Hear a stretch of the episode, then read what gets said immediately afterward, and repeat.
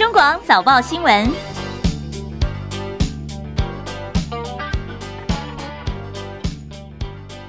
听众朋友，早安，欢迎收听中广七点早报新闻，我是张庆玲。今天是中华民国一百一十三年二月七号，星期三，农历是兔年的腊月二十八号，今天是春节之前的最后一个上班日了。明天开始就要放年假了，先预祝大家这龙年新年平安快乐。好，今天天气方面呢，哎，大陆冷气团要来了，今天各地慢慢的就转冷了，可能要开始迎接比较湿湿冷冷的一个春节了。我们今天连线是中央气象署的陈一秀预报员，预报员。早安，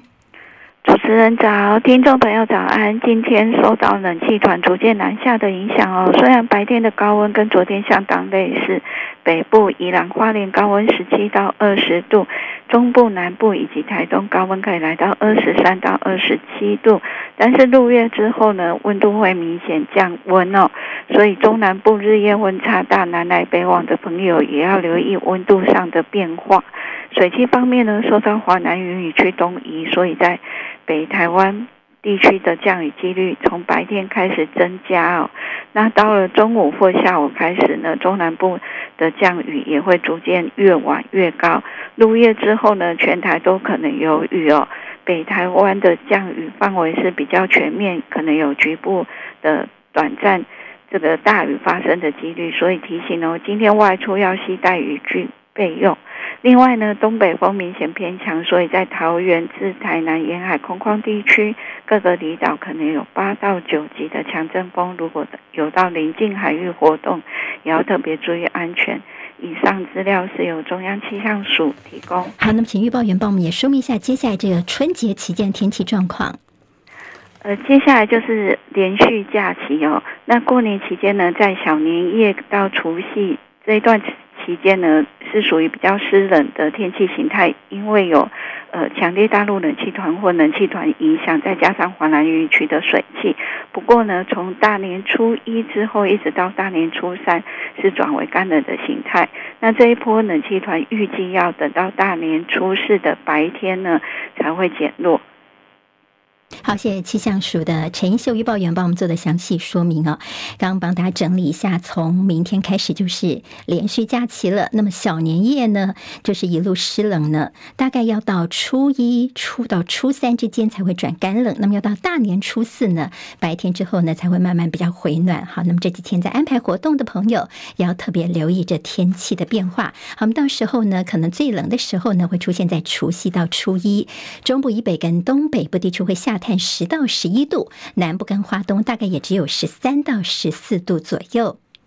今天清晨收盘的美国股市，华尔街评估最新一批的企业财报跟联准会可能降息的时间。今天道琼涨一百四十一点，收在三万八千五百二十一点；纳斯克指数涨十一点，收一万五千六百零九点；史坦普白指数涨十一点，收在四千九百五十四点。好，今天费城半导体是跌最多的，费半今天跌四十九点，跌幅有百分之一点一四，收在四千三百三十八点。台积电 ADR 今天上涨百分之零点。点五好，大陆的国家对中央汇金公司扩大 ETF 的增持范围的救市行动，兼推动了在美国上市的中概股从低点反弹。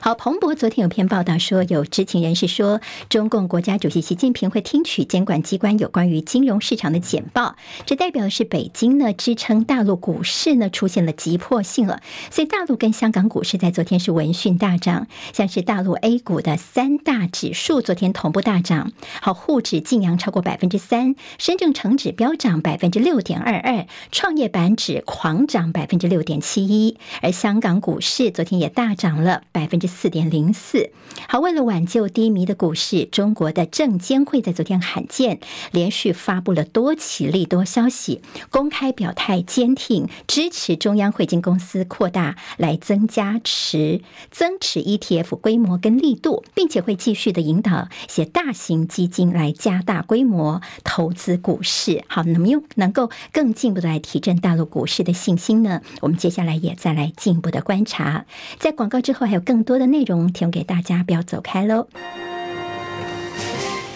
好，现在时间是七点零五分，欢迎回到中广七点早报新闻，我是张庆玲。好，我们在 YouTube 上面直播，现在在进行。谢谢好朋友，记得还是要帮我们分享、留言、按赞，免费订阅中广新闻网的 YouTube 频道。好，今天是最后一个在过年前的上班日，等过年回来，叶荣主播就会回到我们的七点早报新闻了，大家可以继续期待哦。好，那么看看在香港跟大陆股市呢，昨天呢，在一些利多消息带动之下反弹走高。那么在欧洲主要股市呢，今天的表现看。看到英国股市涨六十八点，收在七千六百八十一点。法国股市呢，上涨了四十九点，收七千六百三十八点；德国股市涨一百二十九点，收在一万七千零三十三点。油价部分，中东的地缘政治风险抵消了联准会官员的鹰派谈话，国际油价在今天是小涨作收。纽约商品交易所西德州中级原油三月份的交割价小涨五十三美分，来到每桶七十三点三一美元。伦敦北海布伦特原油四月份的交割价小升六十美。分来到每桶七十八点五九美元。好，今天在台北汇市是封关日，新台币对美元的汇率昨天是先贬后升，盘中一度掼破三十一点四的关卡。不过出口商有实际的抛汇需求，再加上亚洲货币普遍走扬，带动汇价升值三点七分。昨天中场是收在三十一点三三八做收，高低震荡是超过了一角。好，由于台股在周一已经封关了，今天是台币的封关日，整体的交投应该是会比较偏呃。那么成交值昨天其实看到只有七点零五亿美元。台积电的日本熊本厂在二月二十四号开幕之际，在今年就开始生产。而台积电昨天再宣布呢，在这一厂的旁边要新建第二座晶圆厂，计划在今年底就会开始新建，二零二七年底开始营运这个在日本的晶圆二厂。好，熊本的两座晶圆厂预计总投资金额将会超过两百亿美元，直接会创造超过三千四百个高科技的专业工作机会。好，那么月产能方面两。两个厂加起来呢，希望能够有超过十万片，整个制程会推进到七纳米、六纳米。而另外看到丰田汽车将会投资大概百分之二的股份，所以外界就说，可能接下来研发自驾跟智慧座舱晶片的可能性提高了。另外，台积电会的董事会在昨天也通过去年的第四季每股配息三点五块钱，依照台积电向来维持配息稳定的原则，预期今年每位股东全年将可以领到每股十四块钱的股息。另外，台积电也核准了员工去年的分红总金额一千零一亿元，也就是以他们的人工数来算的话呢，平均每位员工可以得到将近一百五十万元的红利啊。好，那么这个数字呢，比前一年的一百八十六万元是稍微少一点点，不过也让人是相当的羡慕了。美国大撒币三百九十亿美元补贴晶片业设厂。美国商务部长雷蒙多说呢，商务部即将在两个月内对在美国投资晶片业者发放巨额的补贴，补贴的对象预料将包括台积电跟英特尔等。另外，根据英国的《金融时报》报道，虽然美国频频的出手打压大陆发展先进晶片的技术，但是中芯国际据传已经在上海组装新的半导体生产线，最快在今年呢为华为生产五奈米晶片。会运用在华为新一代的高阶智慧型手机上面。日经中文网报道说，美国企业在全球的总市值是五十一兆美元，比二零二三年底增加一点四兆美元，在全球总市值当中占比有百分之四十八点一。好，这是美国企业的部分。但看到大陆跟香港呢，合计占全球总市值，从二零一五年那时候最高曾经接近两成，现在几乎是砍半，降到了百分之十哦。所以，像是前国际货币基金的中国区负责人普拉萨就认为，中国经济看。看起来似乎是越来越不可能超越美国了。好，我们的主计总处公布了一月份的消费者物价指数 CPI 年增率百分之一点七九，较上月大降零点九一个百分点，而且降到了百分之二的以下的警戒线，这创下了去年七月以来的新低纪录。有一个主要的原因，就是因为去年的农历春节是在一月份，本来呢一月份的物价就会比较高，那么今年农历春节是在二月份，比较极其不一样的关系哦。好，如果细看十七项民生物资整体的 CPI。P I 涨幅还是达到百分之三点二七，尤其是肉类受到了饲料饲养成本的上涨的关系呢，猪肉的涨幅超过百分之八，鸡肉也有百分之五以上的涨幅，还有水果啊、外食费用的物价还是上涨，房租也是持续上扬的。由于在亚洲地区的营业额下滑，所以全球的美妆巨头雅诗兰黛集团宣布，在全球要裁员百分之三到百分之五，也就是多达大概三千一百人会饭碗不保。好，目前还是深陷在七三七 MAX 遭到调查困境的波音公司，现在似乎又有最新的难关了。好，因为在波音公司里面最大的工会下要求三到四年内要调薪加薪百分之四十，并且扬言说要考虑罢工哦。对对波音来说，这又是一个新的威胁了。哈马斯的最新说法说，已经把针对新加萨停火协议的回应交给了埃及跟卡达了。卡达的总理说：“哎，他们已经收到了哈马斯的这个关于停火的一些正面的回应了。”卡达总理跟美国国务卿布林肯在联合记者会上面说了这个事情，但是他们拒绝宣布更进一步的细节。布林肯现在人正在中东地区，他明天到以色列的时候呢，就会跟以色列的官员来讨论这个加萨哈马斯所提出的最新的这个停火协议。好，另外今天清晨最新消息，有“印太沙皇”之称的白宫印太事务协调官康贝尔，在今天获得联邦参议院表决通过，将出任美国国务院的副国务卿。好，对中国大陆立场算是强硬的康贝尔，将成为美国外交的第二号人物，也是未来美国的印太政策重要的推手。美国的哥伦比亚特区联邦巡回上诉法院现在做出了相当重要的里程碑的裁决，美国前总统川普不再享有免于被起诉的总统豁免权。七海伦报道。美国法院裁定，川普没有总统豁免权，可能因为密谋推翻二零二零年大选结果的指控遭到起诉。川普在这起具有里程碑意义的法律案中声称，他在属于总统职责范围内的行为免受刑事指控。不过，法院裁决推翻了川普的说法。川普的发言人说，川普将会上诉。法新社报道，上诉法院三位法官组成的合议庭在一份长达五十七页的一致意见中裁定，川普宣称享有绝对豁免权，可以豁免他在白宫期间采取行动的刑责，这项说法不受先例、历史或宪法本文和结构支持。法官指出，前总统川普缺乏任何合法的自由裁量权来藐视联邦刑法，他应该对自己的行为在法庭上负责。法官也一再提到，让川普审判继续进行符合公众利益。此案最终可能提交最高法院，保守派在最高法院以六比三占多数，川普必须在二月十二号之前提出上诉。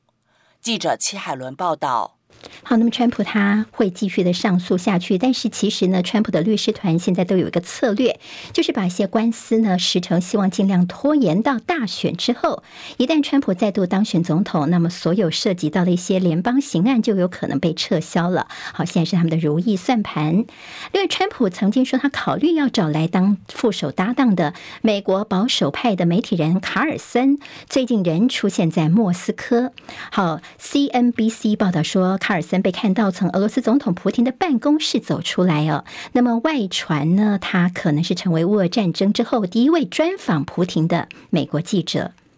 好，继诺鲁跟我们断交之后呢，我们的友邦瓜地马拉的外长说，他们考虑跟中国大陆发展正式的贸易关系，并且要设立相关的办公室。不过又说会继续跟台湾维持各层面的合作，还说呢，这次会公开的宣布，就是不希望被外界视为是去突袭台湾跟美国。好，中国方面则是喊话瓜地马拉，在一中原则之下要做出正确的决断。我们外交部在昨天晚间有一份新闻稿表示，瓜地马拉的总统阿雷瓦。落，不论是在选前或胜选之后，他都已经多次公开的表示支持台湾跟瓜地马拉之间的邦交，立场始终一致。而台湾跟友邦之间的外交关系是基于相互尊重原则的主权作为，是其他国家不容置喙的。也呼吁中国大陆少在国际社会当中惹是生非。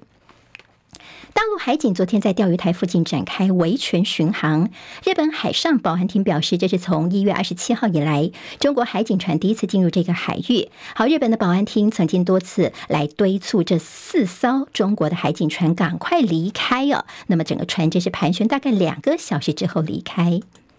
回到国内来，台糖的冷冻安心屯梅花肉片被台中市的食安处验出含瘦肉精西布特罗，结果呢，地方跟中央的检测结果不同，引发了全国的关注。卫福部次长王必胜质疑台中市府为什么急着公布呢？并且列出了五大疑点来开战台中市府。行政院长陈建仁昨天也说，应该以科学证据来论述，希望外界不要做一些预测、捕风捉影，造成民众的恐慌。好，台中市长卢秀燕在昨天首度回应，对于食安处的人员被苛责打压，还有人要提告，他不以为然。他说：“难道是要以厂商的利益为主，不是考量人们的利益吗？”这样的想法实在是令人瞠目结舌。有人责问，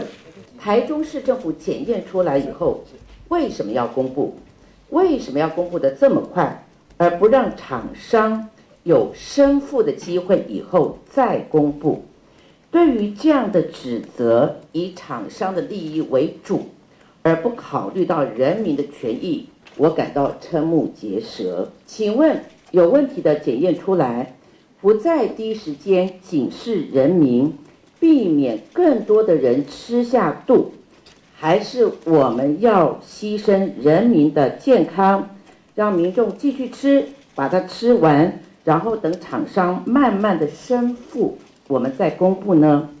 到底是人民重要还是厂商的利益重要？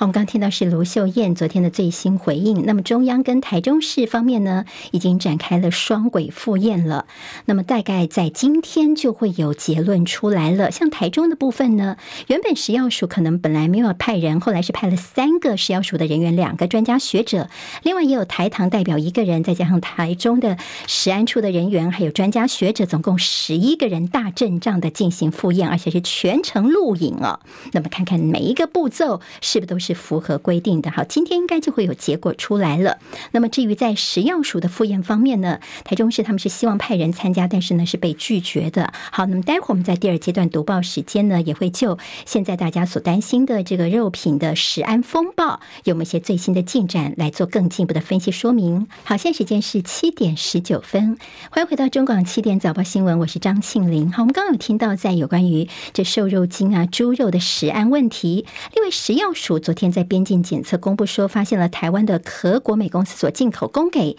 达美乐的披萨酱，验出了农药的残留环氧乙烷，每公斤达到一点三 ppm，好，违规的品项超过十九公吨呢。那么全数的退运或者是销毁。达美乐已经说了，他们立刻停止店里面现有披萨所使用的这个披萨酱啊。好，目前也都没有相关的疑虑。那么也现有的这个商品呢，也封存送验。台湾的可果美。公司也表示说，他们立刻跟这个厂商联系，确保以后呢不会再有类似的事情发生了。当然呢，如果说长期去接触到这种环氧乙烷的话呢，大家也会担心说会增加癌症的风险，甚至如果工作人员去接触的话呢，容易会有些神经上的病变。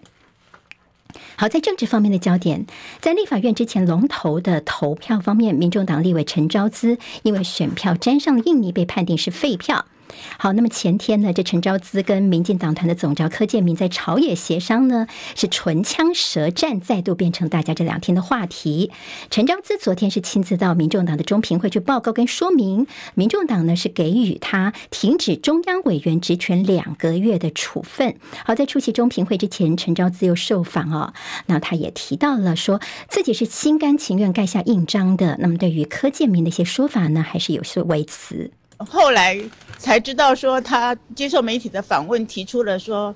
哎，陈昭姿因为类似这样的话了，我没有办法记住他每一句话，盖不下去而跑票。哎，这个一个印尼的污染，好，我的人生字典没有说所谓的跑票或或所谓的这个不诚实或作假的行为。还没有柯水相信我？他就是，哎，其实他也告诉我，他人生遭遇到很多的一些。哎，不管是不实的猜测，他说，如果你这个算第一次，我大概自己超过一百次了。好，柯建铭昨天也有回应，他说啊，这种泼妇骂街哦，自己在立法院三十年来从来就没有看过那种场景。他说，把民进党踩在脚底下的行为，这脚底下的行为，他是不可以去原谅的，所以一定要生气给对方看一看，来听听他怎么说。陈道之适可而止啊，啊，再再争辩下去也没有什么道理。在照相的时候，他冲进来在泼妇骂街，那种场景，坦白讲，我三十年来在立法院从来没有看到这种场景，有这么不礼貌的行为。破屋骂街，那我带民进党，他把民党踩在脚底下，不可不怒，应该翻过这一页了。奉劝他不要再掩耳盗铃了。好，陈昭姿呢？他资深扁迷的身份，有些网友说，前总统陈水扁要不要表态一下，对陈昭姿最近的行为，他什么看法呢？陈水扁他回应他说，当初呢，陈昭姿为自己的医疗人权发声，是恩同再造，无以回报，所以他不会跟陈昭姿来切割的。好，那么陈水扁的儿子陈志忠呢，因为洗钱跟伪证等罪，应该执行一年两个月的徒刑，在去年五月份入监服刑。不过在过年前，他申请假释获准，所以呢，在昨天晚上大概八点钟左右，陈志忠他步出了高雄二监。面对媒体询问，他只以“谢谢”两个字带过，就坐上妻子陈黄瑞静所开的车子离开。也就是今年呢，陈志忠可以在家里面吃过年的团圆饭了。好，陈志忠跟他的妻子黄瑞静是被控协助母亲。吴淑珍洗钱二点五亿元，最高法院判陈志忠一年定谳，再加上先前因为伪证罪判刑定谳，所以两罪裁定是执行一年两个月，如今是大概九个月就假释出狱了。不过矫正署同时也发布新闻稿说呢，这岁末年终佳节思亲，这是原力加速审核假释，所以在春节前大概有一千多名受刑人都是可以假释出狱的，意思就是说，并不是独后陈志忠。新冠跟流感疫情双双达到高峰，疾管署公布了上周新冠新增五百六十七例并发症，死亡六十五例，创五个月以来的新高。而这也是新冠疫情的第五波高峰。还好天气回暖，大家疫苗的打气比较回升，群体的保护力呢算是又比较上来了。所以在实际的感染人数方面稍微下修了一些。这个在流感的方面呢是新增了八例死亡，最年轻的死亡个案是北部一个四十多岁的女性，住院两周还是。是不治身亡。好，我们来听听疾管署副署长罗一军的提醒。春节前，流感跟新冠的最高峰哈都已经出现，落在上周哈单周的就诊人次，在流感部分是十二点多万。那另外在新冠的就诊人次单日的话，最高是来到九千六，都比我们先前预估的哈需要下修，就是比原来预估的疫情稍微温和一些。哦，那但是由于这个春节以及后续的开学啊、灯会等等这些活动，预期这个人流的聚集还是会导致这个呼吸道疫情的上升哦，所以我们观察应该是在。开学后的一周哈，开始这个流感跟新冠又会再有一波上升的状况，上升的幅度可能不会有春节前这么高哈，不过还是需要注意。所以我们特别还是提醒民众，如果还没有接种流感跟新冠疫苗的民众，能够把握时机哈，尽快去接种。那在春节期间，如果有一些聚会的活动，没有接种疫苗的民众，我们建议是可以避免前往一些人潮拥挤的场所。那如果要前往的话，建议是戴口罩跟勤洗手，来做好个人的预防。好，另外，因应春节期间的需求，有一百五十六家医院规划有呼吸道传染病的特别门诊，相关的资讯可以上疾管署的网站去查询。今年的春节连续假期从明天二月八号开始到二月十四号，总共是七天。连假期间，国道高速公路每天的凌晨零点钟到五点钟是全线暂停收费。至于高承载管制，也请特别留意，在二月十二号到十三号，就是初三到初四，每天的下午。五一点钟到晚上的六点钟呢，这国道一号下营系统到头份，国道三号关田系统到竹南各交流道的北上入口是有高承载的。另外，在初二到初五每天的下午一点到晚上的六点钟，国道五号苏澳到头城各交流道的北上入口呢，也是有高承载管制，请大家都要配合。好在台北市中正区的一间超商，竟然有这个所谓内神通外鬼的情况，包裹遭到诈领的事件，总价值超过五十一万元。原来是集团式的犯案，其中一个嫌犯先去超商应征大夜班的工作人员，然后半个多月之后就跟这个同伙内神通外鬼，先寄送零元包裹，接着把条码贴在贵重的货品上面，一个小时就先领走，然后再变卖成泰达币。好，网络方面他们先去下订。订了二十六只全新的 iPhone 啊，三星手机，然后贴上了零元的取货条码，二十六个这个包裹呢，就拿走了五十一万多元。就的店长在清理时候才发现，怎么有包裹没有付款？调阅监视器才发现了这样的一个犯罪手法。台北荣总的骨科上月二十七号举办忘年会的时候，传出有一名骨科第一年的住院医生在台上表演之后就倒在舞台上面。当时呢，台北荣总所有的医护人员都涌上去去抢救他，很快的送医，但是也装上了叶克膜。那么昨天传出来的好消息是，这个住院医生呢亲自向院长陈威明表示，谢谢同仁帮助他，好，他已经状况都已经恢复了，他的心跳跟呼吸功能都已经恢复正常了。那么这是荣总人救回荣。总人的一曲佳话。土耳其的第一大城伊斯坦堡的法院大楼遭到攻击，造成了一人丧生，两名攻击者也遭到击毙。好，攻击者是被视为是恐怖组织的极左派革命人民解放党阵线的成员。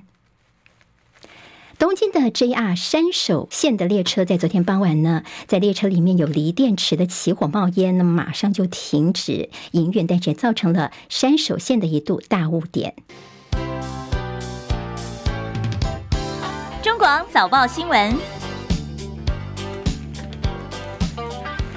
好，现在时间是七点三十分，我们进行中广早报新闻第二阶段的读报时间，赶快了解今天台湾的日报有哪些新闻重点。好，接下来我们就要过年了，那么这些报纸呢，过年期间也会放假哦。好，那么大概就是有时候会有一些特刊呢，有些这个旅游啊等等其他一些讯息哦。好，那么我们谢谢呢，过去这段时间我们这些报纸日报提供给我们很多的素材哦。好，赶快来看今天的报纸头版有哪些新闻重点。联合报今天的头版头条是评鉴公布医学中心。增额三家，台北慈济双和医院跟新竹的台大分院都升等，从三月一号开始生效。到时候全台湾就会有二十二家医学中心，但是一般民众的就医负担呢，哎，要变贵了。另外就是台积电的熊本二厂拍板定案，在年底就会动工，导入六七纳米先进制程技术，两个晶圆厂投资超过新台币六千两百七十亿元。中国时报今天头版头条是台中市长卢秀燕，好，这个妈妈市长呢呛中央，就是有关于这个猪肉台糖猪肉所验出的瘦肉精的疑云呢。那么中央跟地方的不同调，但是昨天卢秀燕就说：难道我们要先顾厂商不顾人民吗？好，瘦肉精的疑云，卫福部质疑中市府太快去公布结果了。好，快慢问题是以民众的这个需求食安为优先吗？这是昨天卢秀燕的一个说明了。另外，今天中时也关心，医学中心增加了三家，超过一万名的病人。哎呀，伤荷包，明明是看同一个医生，但是呢，以后呢，这个看医生的费用会变得比较贵哦。比如说挂号费本来是两百四十块钱，因为呢，这家医院升格成医学中心之后会变四百二十块钱，好，基本呢就就涨价了。另外呢，急诊呢会涨到七百五十块钱。有些民众说，哎呀，怎么涨这么多？有点跳脚。另外就是大陆的国家队护盘，还有上海、深圳这两个。股市昨天的强劲翻红，扩大增持 ETF。好，陆股昨天是集体先是大幅的开低，随后在中国主权财富基金旗下的中央汇金发布公告说，已经在最近扩大 ETF 的增持范围，并且持续的加大增持的力度，扩大增持的规模。好，大陆的证监会也加码发声，将导引更多的资金进入大陆的股市。所以昨天大陆的三大指数全部都翻红，深证成指涨幅更。超过百分之六，股票的 ETF 单日净流入金额超过了人民币四百亿元，等于是创今年以来的新高。自由时报今天在头版当中也关心再增三家北部医学中心会变成十二家这么多了，但是呢，接下来医院的评鉴改革制度在两年内将要进行大翻修。另外就是关心有十九种癌别 NGS 检测要纳入健保，最高给付三万块钱。NGS 也就是次世代基因定序，这是可以用来评估癌症用药或骨髓移植的一些检测。专家会议在昨天呢，他们初步定调说可以适用。于十九种癌症的类别，定额给付三方案，也就是患者可以省下钱，然后你再看情况去补差额扩增你的检测位点，大概每年社会超过三万人，整个预算是八九亿元，最快在五月份就可以上路。另外，自由时报谈到这社会消息，警方在十二天破获了三十四个诈骗集团，逮捕了一百八十九人，查扣超过三亿元的不动产跟三千多万元的现金。假投资诈骗是现在。件数最多、财损最高的诈骗案件，也是现在打诈的重中之重哦。所以有一波为期十二天的断头专案行动，好，头是投资的头哦，断头专案行动，捣破了竹联帮的红人会大哥等组成的三十四个诈骗集团，逮捕一百八十九人。好，那么查扣的一些不动产呐、啊，等等，三亿元现金三千多万元，现在有二十九名主嫌已经被收押侦办了。另外，《自由时报》的图文头版当中有一年义务役的新训，看到蔡总统亲自去试导，而且比了一个赞。《工商时报》今天头版头条：台积电提拨两百二十六亿美元，台美日扩产。好，董事会也决议，去年的第四季每股配息三点五块钱，员工的红利平均每个人将近可以拿到一百五十万元。拍板。JASM 二厂在年底要开建，好，那么这就是在台积电在日本熊本的二厂，好，第二晶圆厂。这次呢，看到包括台积电、索尼半导体、还有电装、株式会社及丰田汽车所共同宣布，要进一步投资台积电在日本熊本的晶圆制造子公司，就是 JASM 呢，要去投资它，然后去新建第二座晶圆厂，六七奈米，二零二七年底可以营运。另外也关心到增持 ETF。加上净空止泻，大陆的国家队救市的一个做法，还有汇市在今天要封关，拼连两红。金兔年的汇市在今天封关，市场交投比较量缩，盘中的汇价应该还是会震荡啊。那么新台币昨天开盘就涌现了美元的买盘，那么一度掼破三十一点四块钱的关卡，随后有出口商的抛汇撑盘，不到半小时，台币的汇价是由贬转升，昨天的高低震荡是超过了一角。如果没有意外的话呢，今天台币有望以连两个交易日收红封关。但是从虎年到兔年呢，连两黑已经成定局了。所以回顾最近十二个年头来的农历年的汇市封关是升多于贬的。像二零一七年的猴年升值百分之六点八九是最强。二零二零年猪年开始连续是连三年的收红。不过在二零二二年的时候，随着美国的强力升息，当年虎年狂贬百分之八点三六，创二十五年来的最大跌幅，而兔年到目前为止已经续贬了九点七角，贬了百分之三点一啊。那么这意思就是看起来呢，今年在汇价兔年的表现的确是比较差一些的。经济日报今天头版头条，台积电盖熊本二厂拍板，丰田加入投资，规划年底新建。另外就是台股的千金榜五档拼上位，法人看好金龙年上演比价行情，包括嘉泽、联发科、星象，还有材料 KY、建策等五档个股的长相是最好的，最有机会晋升千金俱乐部。另外有十五档抢进台股五百元俱乐部，联准会降息可期，再加上经济景气触底翻扬，台股呢多头气势如虹，指标千金股继续走高，带动了高价股的比价走势。是，所以看好哪些呢？包括了这个台光电、爱普、华城等十五档的这个法人的买盘加持的个股抢进五百元俱乐部，好，可以去参考看看。另外就是美中经济会谈聚焦补贴关税议题，美方人员到大陆来交涉，就倾销干扰市场的问题的坦率对话。好，旺报间的头版头条是关心说，大陆防止做空，新增融券喊卡，加强两融监管。好。那么什么叫做两融监管呢？就是严禁以融券当冲，引导券商保持平仓线的弹性啊。好，那么狙击一些做空的行径，希望能够把股市稳定下来，还有优化上市公司北京支持并购重组，以及美国企业市值占全球近半，中港则是跌到将近一成左右。广告之后再回来，更多内容。好，现在时间是七点三十九分，回到中广七点早报新闻，我是张庆玲，赶快来看今天报纸的一些新闻重点。好，我们刚刚呢在浏览了各报的头版时候，也注意到了今天这个消息呢是重中之重哦，就是评鉴公布医学中心增额三家，一口气就增加了三家。除了我们其昨天在新闻当中提到新北的台北慈济医院，还有这个双和医院，另外就是呢在新竹地区的台大分院也升等了哈。那么这个呢？其实是卫福部呢，大家说本来应该在去年底就公布的，拖拖拖，哎，现在才公布哦。那么公布的结论呢，等于打破了医学中心过去的这个家数的天花板。卫福部长薛瑞元昨天说，哎呀，这个不叫做这个打破家数的限制，这叫做增额。因为呢，大家都很优秀，同分同登同分呢、哦，所以呢，哎，大家一起升格变成医学中心。好，那么现在在北部一下子多了这三家，台北两家，北区一家，总共这三家加起来之后呢，北部有十二家的医学中心了。从三月份开始生效，差别在哪里呢？对于一般的就医民众，就是你过去这家医院呢，它以前如果是准医学中心，是区域医院的话呢，那变成了医学中心之后呢，你的就医负担就会增加了。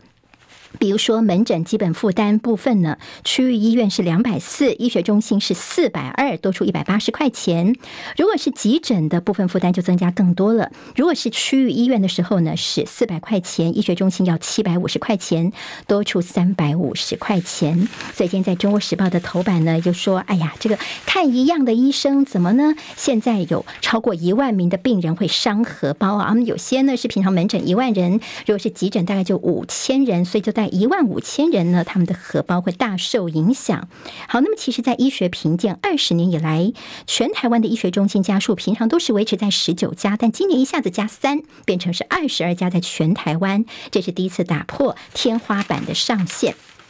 所以今天在《自由时报》的这个头版当中就说，当然大家对于这个医学中心哦评鉴制度也是有些意见的，所以以后呢，这评鉴会大改革，两年内呢会进行大翻修。好，所谓的这个呃接下来的这个大翻修呢，因为我们已经有二十年都没有翻修标准了嘛，所以呢，以后这个医学医院评鉴制度的盘整跟全面的检讨，在三年后的下一轮医学中心评鉴就可以正式上路了。大家发现说一口气，你看。在台北增加了两家医学中心，都是在新北市。卫福部长薛瑞元表示说：“哎，这个因为有助于新北地区的医疗资源的一个平衡哦。”好，那么既然说哎，对整个财务健保财务的影响应该是非常的轻微，大概是新北如果增加这两家医学中心，支出会增加一点呃一亿六千万点。好，那说大概影响不是这么大了，不用太担心。但是但是呢，在医学界还是有担心说，是不是有点分散医疗资源呢？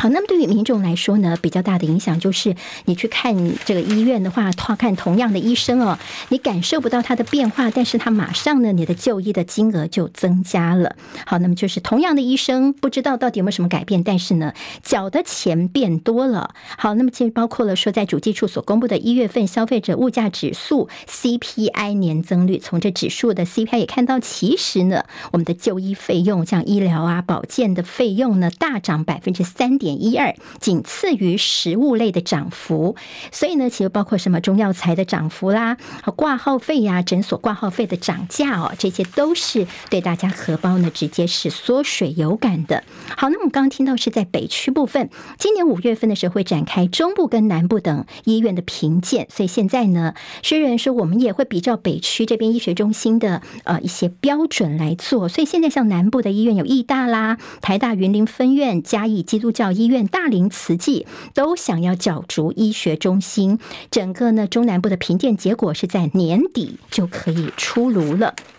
好，但是这中间还有其他的观察重点，一个就是民间团体说医院是赢了面子，但是民众是荷包失血啊。好，那么几个包括提出医改会的三大质疑，第一个就是台湾真的需要这么这么多的医学中心吗？到三月一号开始，全台湾就有二十二家医学中心哦。还有就是很过度的集中在双北，等于是资源的分配不均。另外就是单一疾病的健保给付，医学中心给的比较多，那么会不会会变成一些在冲量的一个奇特现象。好，如果说呢，你这个医学中心升格上去之后，你大量增加是一些轻症的医疗服务的量能的话，会不会去排挤急重症呢？或者是一些难喊患者？这是现在大家所关心的。但现在呢，你这个评鉴制度呢，也要好好改一下，没有这个鉴别度也是一大问题了。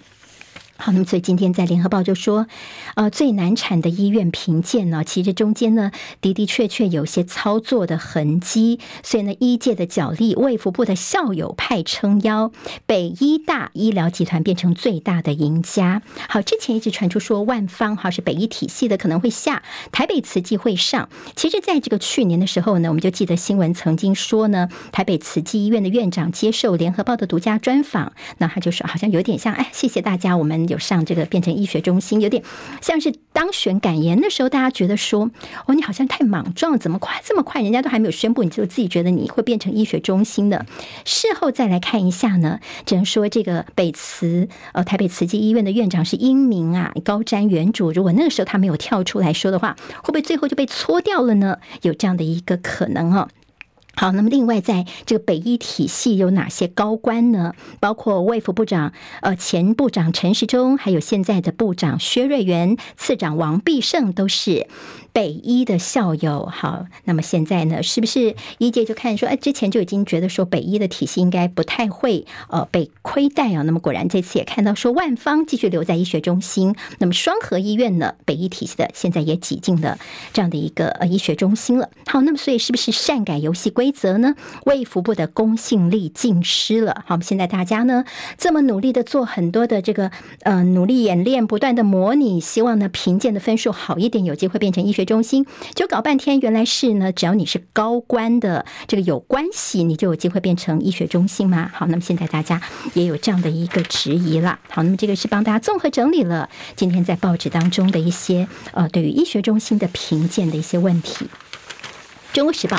今天头版头条是卢秀燕，卢秀燕呛中央顾厂商不顾人民吗？好，那么其实昨天就这个瘦肉精到底有没有存在的问题呢？中央跟地方台中市他们昨天都已经进行呃复验了，应该最快在今天就会有结果出来，到底呃是不是真的有瘦肉精呢？那当然现在大家有些质疑，像王必胜呢，卫福部次长说，你台中市你说你公布六次，但其实你又说你做了二十二次，那你是不是？呃，怎么其他都不不敢公布呢？那是不是只挑了六次来？这是代表你实验室其实是不太稳定的呢？好，那么在这个十安处的，则是说，因为我们二十二次剔除了其中一次，其他二十一次都有验出西布特罗。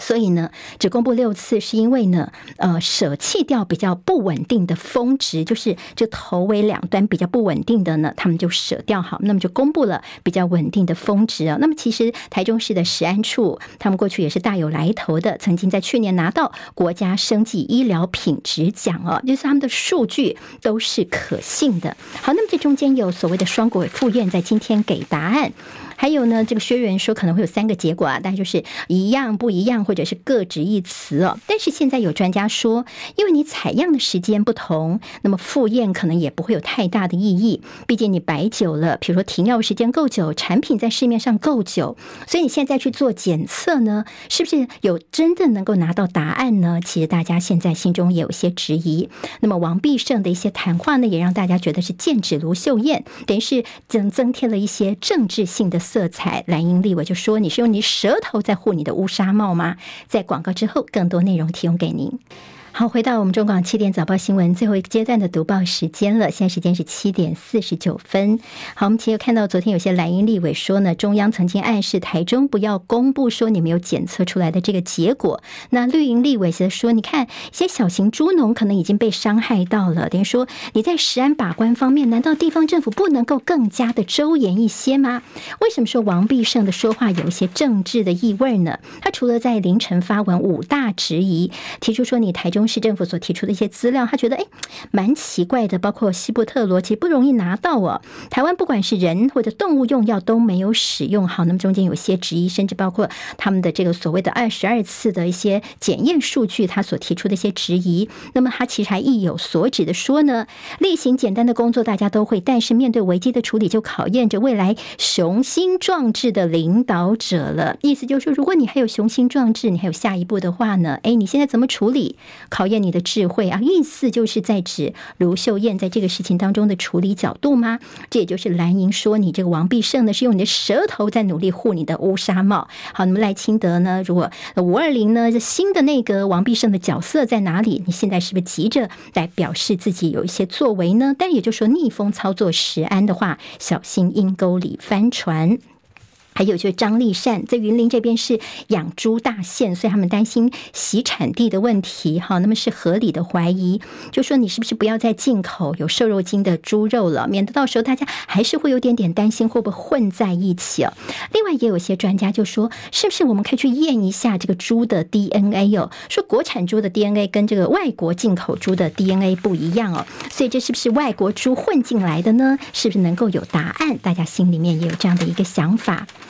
好，在立法院的部分，在呃过年回来之后呢，二月二十号就即将开议了。在国民党这边呢，现在其实他们提出说，接下来他们的催生国会改革，包括要阳光射进国会。国民党所提出的五项主张，包括总统定期国情报告、国会调查跟听证权，希望能够恢复特征组。好，那么有关于国会特征组部分，见自由时报整个全版哦，那当然就是批评说，国民党难道想扩权吗？如果想扩权的话，你就去修宪呐。好像是呢，其中有一位国民党的立委呢，他就特别说呢，要扩大国会人事同意权，还有针对不适任的或重大的违法失职的行政首长，国会应该要有解任权。所以他们就把这个解任权给大做，说你要扩权呐，搞什么？你是把立法院当做总统府在运作吗？扩权违宪呢？哈。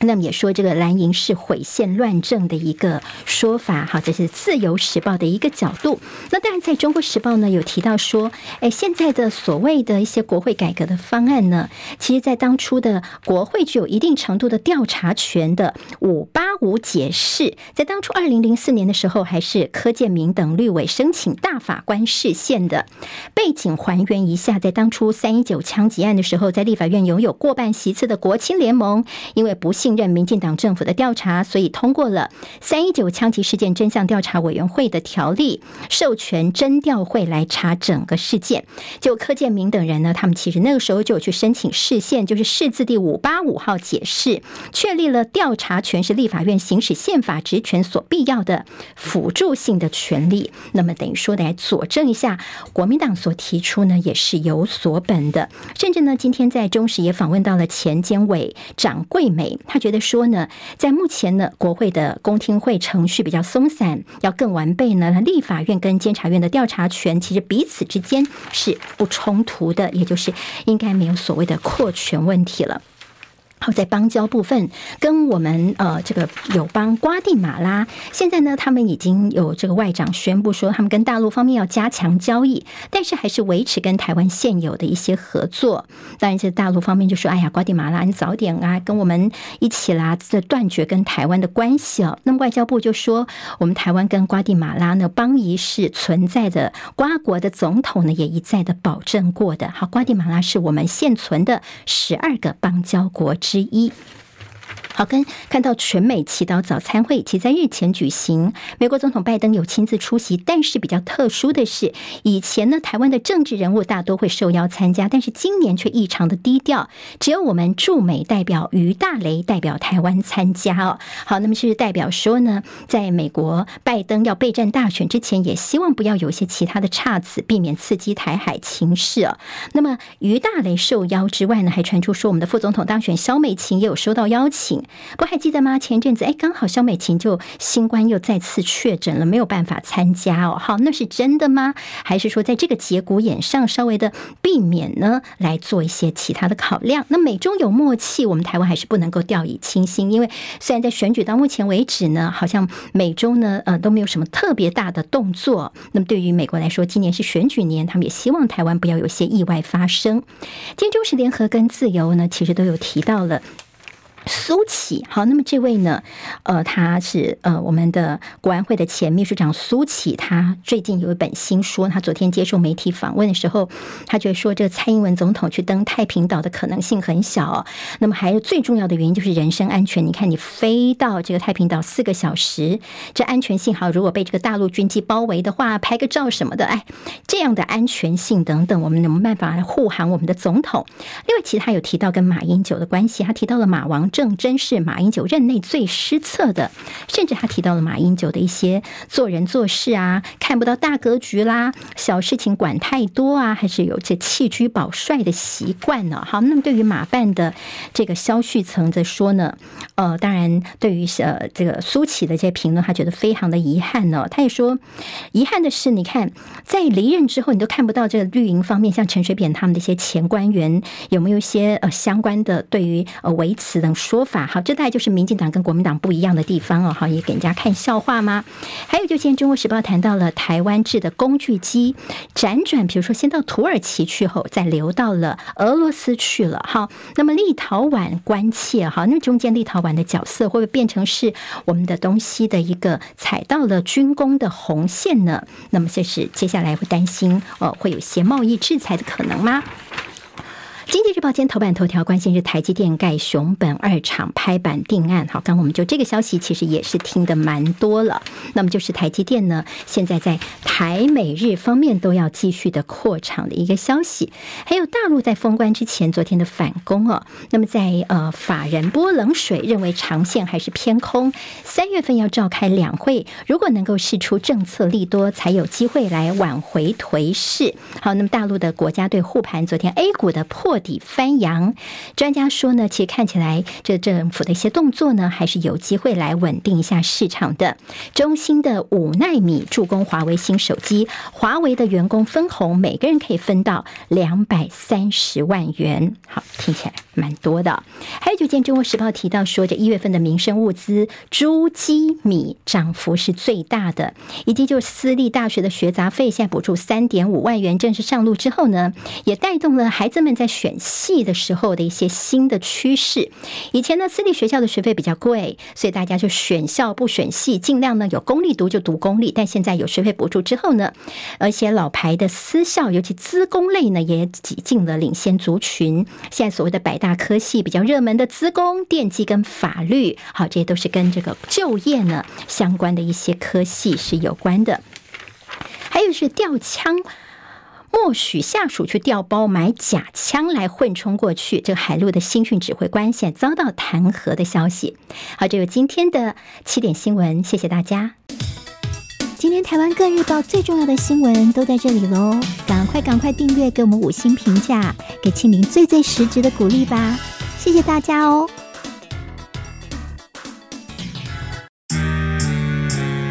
啊，想健康怎么这么难？想要健康一点都不难哦！现在就打开 YouTube，搜寻“爱健康”，看到红色的“爱健康”就是我们的频道哦。马上按下订阅，并且打开小铃铛，就能医疗保健资讯一把抓。想要健康生活，真的一点都不难，还等什么呢？爱健康的你，现在就打开 YouTube，订阅“爱健康”。